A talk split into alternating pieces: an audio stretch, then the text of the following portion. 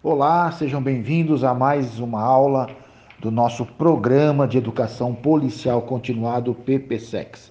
Esse programa é mantido pelo Centro de Estudos em Segurança Pública e Direitos Humanos e é destinado ao aperfeiçoamento das instituições e profissionais de segurança pública. Hoje, a nossa aula tratará sobre macro tendências policiais.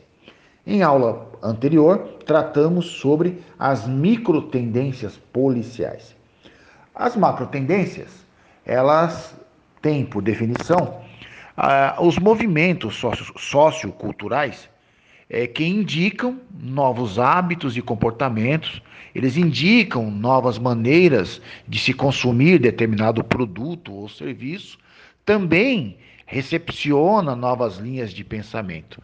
Então, na realidade, as macro tendências, elas são influências que perduram né, por períodos longos nas sociedades, levando junto pessoas e entidades é, que aderem a estas, vamos chamar assim, novidades. Então, na realidade, tendência significa, ao mesmo tempo, perspectiva, possibilidades de mudanças.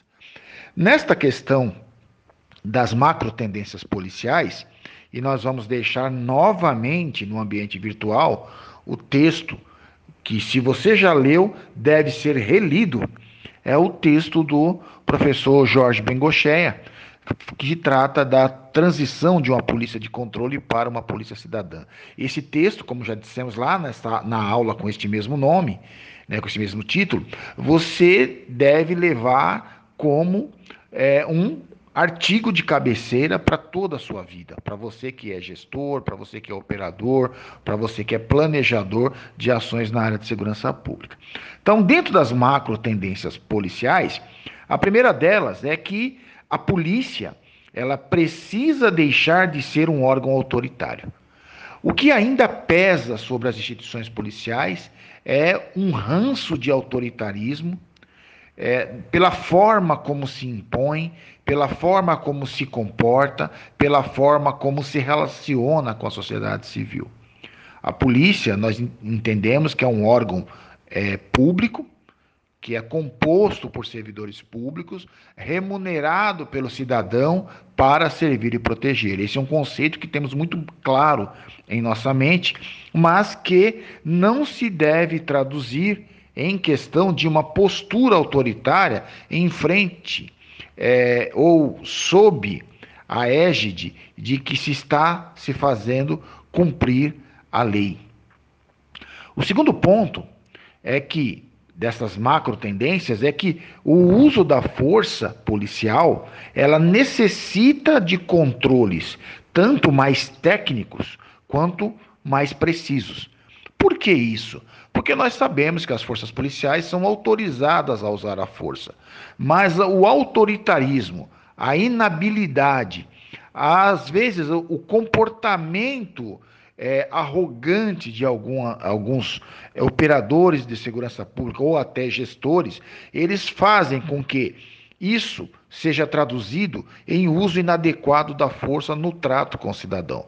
Nós sabemos que cada ocorrência é uma ocorrência, cada abordagem é uma abordagem, que, portanto, a força ela deve ser usada de forma escalonada, de acordo com a proporcionalidade da objeção, da rejeição ou da resistência. E muitas vezes nós cansamos de ver isso, é, a polícia utilizando-se de grau de força elevado em condutas de abordagem de menor potencial. Então, essa calibração, essa regulação de uso da força, de fato, necessita de controles mais técnicos e precisos. E essa macro tendência tem se valido em todo o mundo é, de conjunto de normas que tratam desse assunto, desde o direito humanitário internacional, que é aceito e promovido pela Organização das Nações Unidas, quanto no direito público interno, no direito administrativo, no direito constitucional e, e nas legislações ordinárias, como, por exemplo, a Portaria 4226 de 2010 da Senasp, a Lei 13.060, que trata dos instrumentos de menor potencial ofensivo, e por aí vai nos demais pareceres do Ministério Público e nas diversas sentenças que nós vemos aí, acordos e julgados dos tribunais de justiça aí brasileiro. Então, sempre que, que estamos falando de uso da força, nós estamos falando também, na outra ponta, de, da, do controle de, dessa, dessa utilização pela amplitude da sua tecnicidade e também pela natureza da sua precisão quando de sua necessidade de uso. O terceiro ponto se fala sobre a questão de, da necessária transição da, de uma polícia que foi sempre historicamente é, tratada é, ou construída para ser uma polícia de controle social com o uso da força, para uma polícia cidadã de proximidade e que tenha um trato diferenciado com o cidadão. E isso, no artigo citado, você obterá aí as informações mais precisas sobre esse tema. No quarto ponto, a gestão policial ela deve se valer de planejamentos oriundos das microtendências. Lembra que nós falamos em aula, aula anterior sobre o que é as microtendências. São desenvolvimento de necessidades, de soluções, de olhar é, mais apurado, mais técnico, sobre a questão do desenvolvimento dos fenômenos nas micro sociedades que compõem a sociedade maior.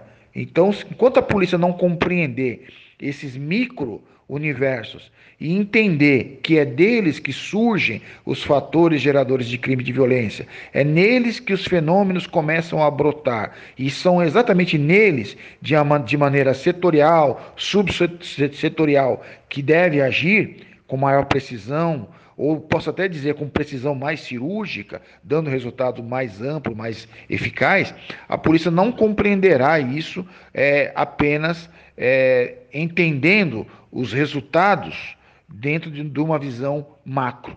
Né? ou traduzindo, né? quando você não compreende a, a, o mundo, o universo que existe dentro das microtendências, a única coisa que você vai ter são as, o resultado dessas ações traduzidos em boletins de ocorrência, que numa análise macro não vai lhe revelar verdadeiramente essas causas. E por fim, nós temos aí a questão de que o planejamento de segurança pública ele deve passar pelo controle social.